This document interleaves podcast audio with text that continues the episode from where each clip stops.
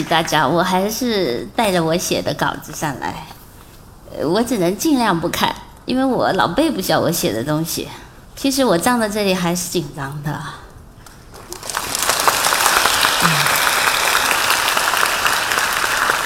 那个，很多人站在这，可能都会发抖、局促不安，但是我也不想跟你们诉苦，我估计你们见惯了，早就没有同情心了。嗯，我们直接讲故事吧。呃，那个为了防止你们以为来了一个故事大王，我还是要承认我我不太会讲故事，我就是因为不会讲，我才去写小说的。事实上，我第一次在这么多人的面前说话。其实只要有这一小半的人，我说话的时候，我脑子，我半个脑子就会处于熄火状态。嗯，好吧。那个我记性也也差，那个接受了那个一席的作业后，我通过我们单位的那个资料，我去翻看了一下我过去的足迹，平心而论是有一些故事的，就是他们大多数都模糊干瘪在我的记忆处、记忆深处了。那今天呢，我们就讲两个 风干的不太厉害的故事吧。呃，厦门市区有一条。有一条主干道叫湖滨南路，这条路的两边原来都是茂盛的芒果。这个事情呢，就发生在芒果成熟的季节。那天早晨吧，八点多，一个很瘦很小的送水工，就骑着一个自行车，载着三大桶的矿泉水，就进入了这个湖滨南路中山医院路口那个大路口。那原来有一个大转盘。他姓孙，我们叫他小孙。他说：“我知道人行这个自行车是需要从人行天桥过马路的，但是我拖了三桶水，还是走机动车道比较省事。”那个站在撞盘上执勤的警察一眼就看到了他，马上就打出了制止进行的手势。但是他说他不停，他跟警察指指说：“我很快就要通过了。”没想到那个警察呢，就跨上摩托车就追了过去。大概追了一百多米吧，警察就接住他，然后就怒吼说：“你为什么一定要骑在机动车道上？你为什么我招呼你，你还不停？”然后这个这个送水工呢，在在停车的时候，因为水吧晃晃抖抖的也摔倒了。警察非常严厉，这个啊，警察后来还查说这个自行车没有没有没牌没手续。那根据那个管理规定吧，就是自行车违章有牌的就教育后放行，没牌的就是暂扣。这一听暂扣，这个送水工小孙就疯了啊，拼死不放，要夺自行车。这个事情就在这里就就开始激变了，一个要坚决扣车，一个要拼死夺回。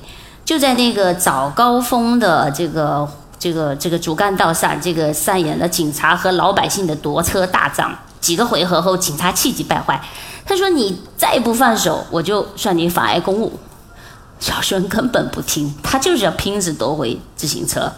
结果警察就使用了手铐，我们叫这个警察大宁吧。这警察发现，刚开始所有的人都在批评这个送水工不知好歹，这个自行车混在早高峰的车流里来害人害己。但是，一看到警察亮出手铐以后，所有的人都转变了立场。开始转而批评警察，指责警察。这个时候呢，这个幺幺零调度的就后援警力和那个就是施救车就过来了。这时候警察这一方就显得人多势众嘛，吃瓜群众嘛就更愤怒了。那么这个在这种混乱的焦灼的这个情绪里边，那个施救工就开施救车来的人还打了那个送水工背部一拳。那群众就群情激愤了。这个时候，谁也没有想到，有一个记者就在这个围观的人群里。大概几天之后，这个厦门交警这个执法粗暴的那个批评报道，就一下子就上了互联网的这个，就一下子被很多人点评和转发，极高很短的时间里。那时候呢，厦门这个这这个送水工小孙和那个警察。就一下子那小小的身影就在中国互联网的这个舆论的狂飙巨浪中翻滚。厦门警方呢灰头土脑，这个警察呢就前途就岌岌可危了。可能有人会想说，这个记者是不是我？不是我，当然不是。这是一个比我内心丰富的一个，应该是省报的记者。我也忘了当时我们单位是怎么让我去采访采访这件事的。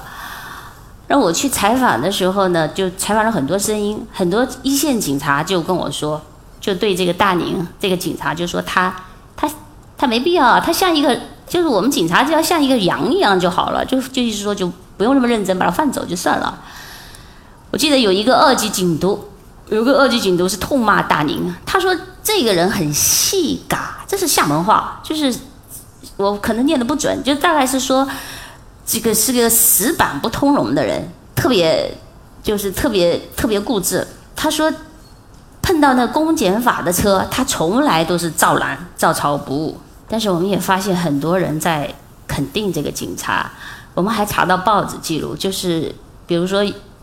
他做了很多好事，比如说有一个集美大学的一个，应不知道是老师还是家属，他从集美送孩子到厦门看病，匆匆忙忙的找执勤的警察问路，然后警察一看那小孩是在疾病嘛，马上就开车相送，而且是帮他挂了挂了急诊号。后来我们查一下，这个警察就是大宁，我也采访了这个这个送水工，我问他事情怎么会弄得这么严重的地步，他说。我就不能让他扣着我的车。他说我一直找不到工作，这个工作还是朋友介绍的。前几天厦门下大暴雨，我从轮渡送水到金善路，差不多十公里吧。我一路骑车，积水已经漫得快要淹到膝盖了，我还是一直骑。我送一桶水，能够挣一块五。呃，我每天就花一块钱吃早餐，两个馒头，中午和晚饭都是老板的。我现在工作才二十多天啊，如果车被扣了，我拿什么赔老板？后来我问他，警察凶不凶？他说凶，不过一开始不凶，后来很凶。和那个高大帅气的警察相比啊，这个送水工真的长得令人同情。那个警察很帅，一米八。这个送水工小小的、黑黑的，外表令人同情，而且他的经历了也很窝囊、很难背。他说：“我爸爸就是总是骂我又蠢又倔，我不爱读书，我只会写自己的名字。我到厦门以后呢，一直找不到工作，然后搞那个非法载客，摩托车非法载客，老被警察抓，扣了几辆摩托了。”我写过一个这个小说中篇，叫《火车火车娶老婆》，没有，就是专门写那个摩托车非法载客工的。他那个摩托车不是很贵，反正可能两三千块钱就会拼凑一个很差的。他被扣了几辆车，他说我还欠我妹妹一万多块钱，而且半年前呢，我老婆跟人家跑了，我当着那个男人的面求我老婆没有用，那我现在六块钱的一个刮胡子刀片都买不起，我还要养儿子。说我我怎么能我怎么能让他把车扣走？我怎么能没有这个饭碗？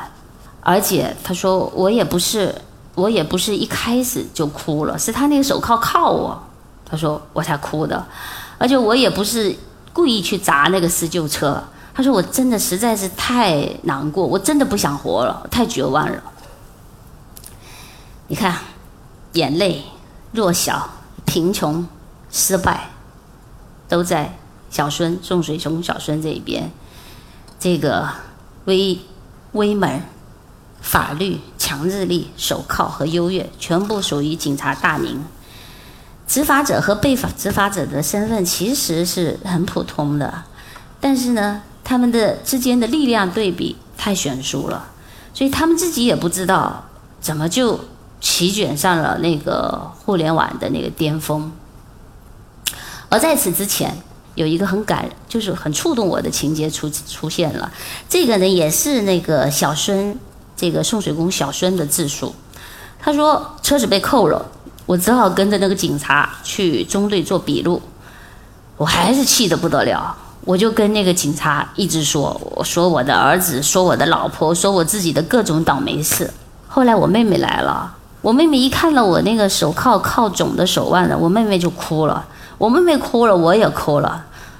后来我妹妹突然就把我的后背掀起来，那个警察就看到我因为严重的中暑刮的那黑黑的一条条的那个血痕。那个警察就站起来去给我倒了一杯水，端了给我。那下午，下午的时候我就。我就拿到了这个车，我一拿到车我就笑了。那个警察就说：“你和早上不一样了。”他说：“你还我的不是一辆车，你还了我一条命啊！”在这个时候，这一对法律冤家还不知道，他们已经要卷入就是全国互联网的这个舆论风暴的中心。在全国性的压倒性的舆论风暴下，警察大宁被。停职了。我在采访他的两个多小时里，他的那个手机就一直响个不停。他有点不好意思，说都是全国各地同学朋友打来的问候，我臭名远扬了。他还说，他说也有很多陌生人给我打电话，我问你是谁，对方都说别管我是谁，你你要挺住。我问他。你那天是不是特别凶？他说不会，因为这不是非常可气的违章。不过，执法者的面孔嘛，他不可能是笑嘻嘻的。我说你有没有打那个人？他说没有，但是施救工是打了他一下，因为他情绪失控的在砸那个施救车。我说你为什么要使用手铐？他说他对就讲小孙，他对车辆暂扣的反应太剧烈了。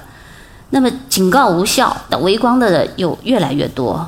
我说你知你知道使用警械的法律程序吗？他说知道，但是我别无选择了。他说我如果在那个情况下不通过强制措施，我们的扣车行为就更像是动粗不规范。如果听任他把这个车抢回去，那是法律的让步，是法律的难堪。我说你既然没有程序，呃，既然没有手续，为什么你还是放了车？他说那个违法者的谎言呐，我是听多了，但是这次我觉得小孙就讲送水工，他我觉得这次他说的是真的，所以我就去跟我们的领导汇报了。汇报以后，领导是作为特例给他特批放行的。其实放行的那个晚上，就车辆放了的那个晚上，我一夜都睡不好。他说：“我们从警这么多年，我们一直在关心这个这个孤寡病弱者，但是从来没有深谈过，关怀的有距离。是这一次让我感觉到，这家伙真的是很可怜。”他说：“没想到第二天傍晚，我游泳回来才知道，我已经变成了千夫所指的恶人。”我说：“你。”在停职的这几天里，有没有对自己的处理结果做预想？他说：“我做了最坏的打算。如果要开除我，我只能离开。但是那一天来到的时候，我会非常的失望，心灰意冷。”说到这里，他把头一直扭开看别的地方，我看到他眼眶红了。后来等他平静了以后，我再次发问。他就把自己的手盖在盖在自己的脸上，就没有回答我，一动不动盖着。最后我看到他的眼泪从着那个指缝里面都滑了下来。好一会，他说：“他说对不起，我是第一次情绪失控。出事以来，我一直在忍，一直在忍。我告诉自己，我一定要忍住，我不愿意在任何人面前，包括家人。”掉下眼泪。我们也采访了那个内心丰富的记者，关于批评报道为什么不采访当事人警察的当事警察的另一方？关于在报道中情绪强烈的流露是否会影响客观中立的报道立场，都倾听了他的辩解。我们还采访了很多声音，包括法律界的各种声音。有有人提到他的执法是是有瑕疵的。就使用警戒那一块，因为它跟那个现有的法律规定是是是操作性差是有关联的。所有这些吧，各种声音、当事人、旁观者，这声音都随风而逝以后，对我来说，在法律的干性碰撞之外，最让我难忘的、最触动我的，还是双方人性温度的交换。宋雪公最后告诉我，他说：“那个警察是个好人，如果他有麻烦了，我会很难过的。”而这个警察最后告诉我。法律面前人人平等，我不会因为他是一个又黑又小又弱的送水工，我就我就法外开恩，这不符合法治精神。我看着他那个泪水泪痕模糊的脸，我在想，法律的条文空隙之处，人生是很丰富和驳杂的。采访这个职业吧，有时候是很无理粗暴的。前几前一段，那个河南出版社帮我出了一本书，以小说家散文的名义，把我工作中采访的很多普通人都集结出来了。我很感谢这些普通人。这样的访谈呢，会让我总是弥漫起对世道世道人心吧一种疼惜的怜悯之情。我在采访归途，经常看在这个。斑马线上就是脚步匆匆的各色人群，他们庸常的、普通的，甚至丑陋的身体里，其实都有一颗趋光的心。前一阵子呢，我在网络上看到人们在那个就是接龙贴那个陌生人感动自己的一瞬间，我看了几个是挺感动的。我不知道你们有没有看过，其中说到一个女孩半夜跟他妈妈吵架以后，穿着睡衣蹲在深夜的街头哭泣。一个拾荒人过去，默默地送了他一瓶水，就走远了。还有两个看上去像一个痞子一样的那个男人，就到那个就拿一百块钱给了一个卖菜的老婆婆，把她一天卖不了的剩菜全部都抬走了。还有一个女人极度的伤心，她无处宣泄，就胡乱拨打了一个陌生的电话，放声大哭，哭了很久，对方一直听。听了很久很久以后，对方说：“别哭了，我也抱不到你。”还有一个在那个省道上的这个可能是摩托车吧，我记不住骑行者，他的车灯坏了，一个路过的车汽车发现了他的险情以后，就开始减慢速度，一直用车灯照照护着他，一直开进那个安全地带。好，花絮咱们说完，说完这些花絮，我们说。这个第二个故事，这个故事呢是见报的。见报以后，我我我被骂了，就是我惹很多这个好心人生气了。他们觉得我不应该对一个坏人有那么大的耐心和那样的倾倾听，给他那么多时间。这个故事呢也发生在多年以前，一个五月的深夜，一个小偷。应该是叫一个抢劫犯吧，他进了一个进了一个女生宿舍，女孩被惊醒了，但是他也完成了抢劫。这意外呢发生在他退出，他抢劫退出的时候，忽然想起他在别的地方偷的相机落在女孩这了，然后他再度返回，女孩就尖叫了，场面失控，然后女孩被杀。这个大概几个月后，或者是更长一点时间，这个劫匪也被执行枪决了。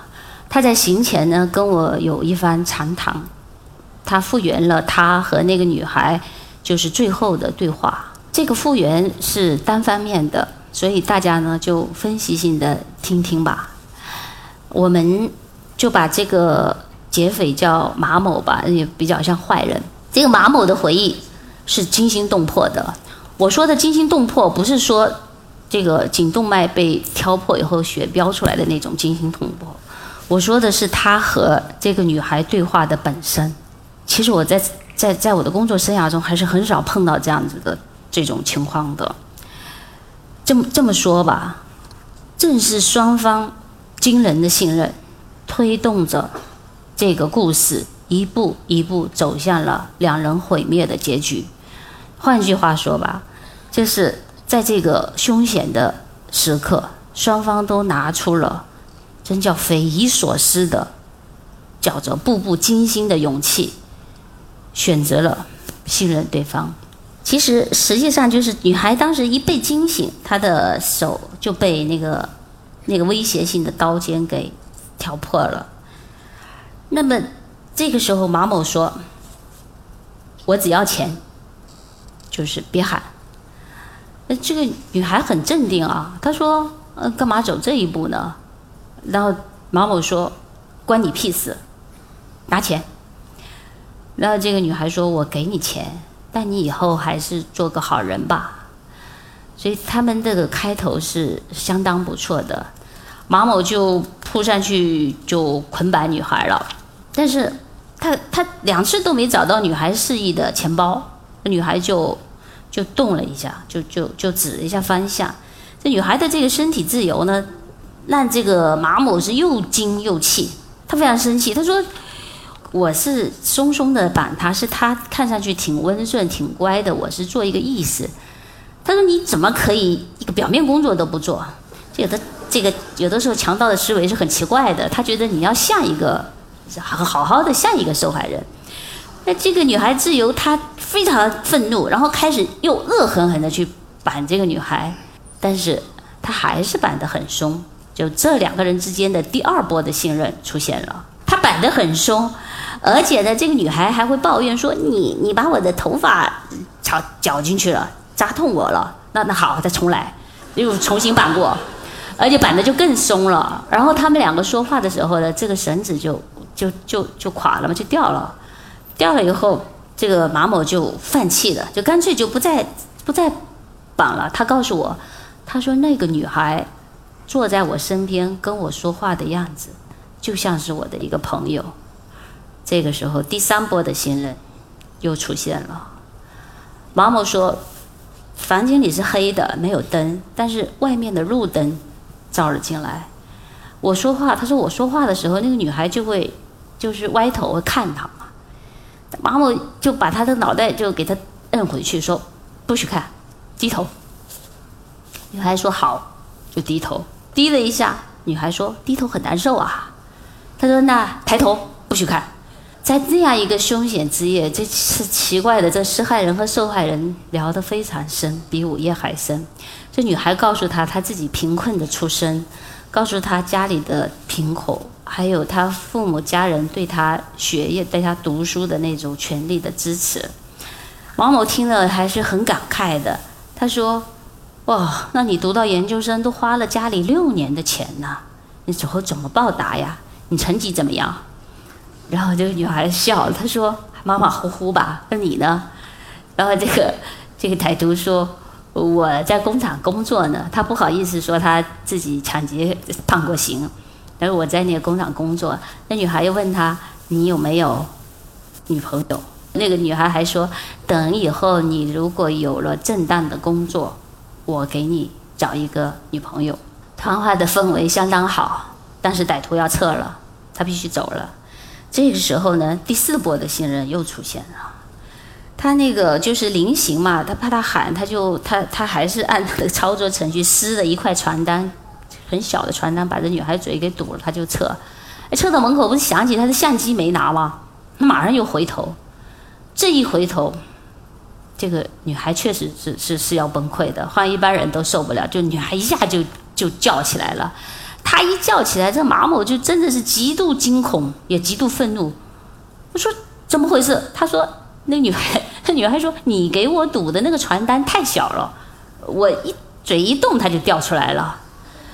马某跟我说，她真的是没心眼的女孩。他说那我就给她打一块大的，他狠狠的撕一块大的。但是最终他还是没有对这个女孩用那块大的床单堵在她嘴里，而是。就像我们扎那个口罩一样的，就围在她那边。马某说：“他怎么就会对我这么没有戒心？怎么就会对我这么友善？”他说：“我一个人独来独往惯了，从来没有人这样对我。说真的，我都有点舍不得走了。”事情就在这里发生了几遍。他说：“我一个劫匪来这里抢劫。”和你素昧平生，你凭什么对我这么好？不怕我强奸你？这个女孩沉默了，夜死一般的沉静，两个人就在沉默中感受着最严酷的煎熬。马某扑了上去。查一下，有人问过我扑上去什么意思？这是我采访失误，我也没问他什么意思。但是从语境上读下来，他是有点赌气性质的，就是你真的对我这么好吗？那么他这一扑上去，这个没有被捆绑的女孩猛猛力的一脚就踢上去了，紧接着是第二脚、第三脚，而且可怕是女孩开始叫喊，她那个本来就没没躲嘛，就。就就堵的这个样子，就这一个叫喊让马某觉得非常惊恐，他简直疯狂了，马上掏出刀来要制止这个女孩的叫喊。一毕竟不是很亮嘛，他说他是听先听到了那种嘶嘶的声音，他在监狱里就模仿的很恐怖，他那个眼神都很恐怖。他说我一听到那个声音，我就像听到自己死亡的声音，我知道全完了，因为颈动脉的血。飙起来，应该赶得上温泉那个喷泉了。刀太快了嘛，那女孩她看着那女孩就软下去了。马某掉泪了，他说：“他真是难过痛悔的没有办法，他亲手杀了一个这个世界上对他最友善的人，他杀了他自己。而那个晚上，他说他只是想去给他这个妹妹弄一个六一儿童节的新书包。”他让我转告那个女孩的父母，他说他的难过和痛悔之情，说他希望他身上所有的器官如果能捐出去，通通捐出去；如果能够换来钱，全部转给那个女孩的家人。就在那一年，应该是在同一年吧，那这两个人先后都走了。就在很长的一段时间里呢，我都在这两个非同寻常的生命里边徘徊。就是在那个危险的时刻，他们双方都把人性的温暖很曲折的呈现到了极致。你看，那个女孩在生死一线间不断的劝上，对这个职业，这这个歹徒来说，应该算职业歹徒，对他来说，在危亡时刻，他却一再心软，一直在松懈防范。如果不是相机被遗忘了，如果不是他。这个马某这么愚蠢的想去挑战美，就想去这个尝试美好的成果，滥用信任，满赚僭越。应该说，他们已经把善这种善，已经是这个这个完成的这个最艰难的那种相遇和相融，这种就非常态的那种善。很少数，很很很难得。反正在一般的生活中，你是不容易看到这双方这种这种心理的过程。其实这一节也是让我挺感动的。不管判决怎么说吧，这一节永远会停留在我心里了。我一直认为善恶是我们生命的出厂设置，就在我们的一生中，同情心、理解力或者参领时，好的关系、舒适的身体。都会影响我们善恶的沉潜或者深表。哎，不要指望就是一个急性牙疼的人他会有好脾气，你也不要指望一个屡遭遇不公的人他会永远笑容可掬，你更不要去苛求那个猪一样的见识里有大爱无疆。我觉得，但是呢，我是觉得每个人心中都有一颗夜明珠，小小的，它的光华。照亮着他自己的内在，他知道自己的好。呃，我也同样知道，就是就是我们的内外在主客观条件不同的时候，我们人格的善恶配方是会改变的，它所呈现出来的状态也是各不相同的。比如我们刚刚说到的那个，就是感动感动你的陌生人的一瞬间，你就可以想哈，那个倾听。这个一个伤心绝望的女人痛哭的那个那个接电话的人，他有可能刚刚受过贿。那个像痞子一样的留着那个痞子头、西瓜皮头、那鞋垫头的那个，他可能一言不合就大打出手。还有那个在路上给人留灯带进安全地带的人，可能他经常背叛妻子或者丈夫。这都是我不礼貌的推测，但是这确实也是我们人性的。很很真实的景观，这就是真实的我们啊！所以我说，所有的判决书都是人生的剪影，所有的档案都是在简单的、简略的呈现和进行着巨大的遮蔽。只有文学，它才是刺向人心的工笔画。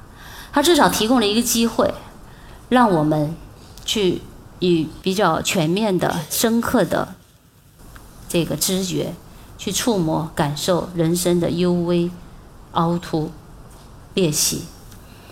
而判决书或者什么裁定书，只能告诉我们什么东西不能做。但是，只有文优秀的文学作品，它会让我们洞见，在判决和裁定的后面。那个生命蒸腾的丰沛世界，所以呢，我觉得只有文学会让我们停留在人性的万花筒面前，去凝神、去思考，让我们获得更深刻的、更广阔的理解力，去把握真实，去认识同类，去接纳万物。而最最后，我顺便说一句，就是咱们第一个故事中的那个警察，他已经泥泥从早就从泥泥中爬起了。第二个故事的那个劫匪的，要是我没搞错，他的他已经就完成了自己的善愿，而他的心脏，那个备受心脏移植专家赞美的那个结实的心脏，至今还在一个农家青年的胸膛里跳动。这个是个家族性的心脏病，差不多都死光了，哥哥什么什么什么，大哥、二哥、姐姐，反正都死光，就剩他这一个了，还有母亲。父亲也死了，都二十多岁，三十岁就不到。好，讲完了，谢谢大家。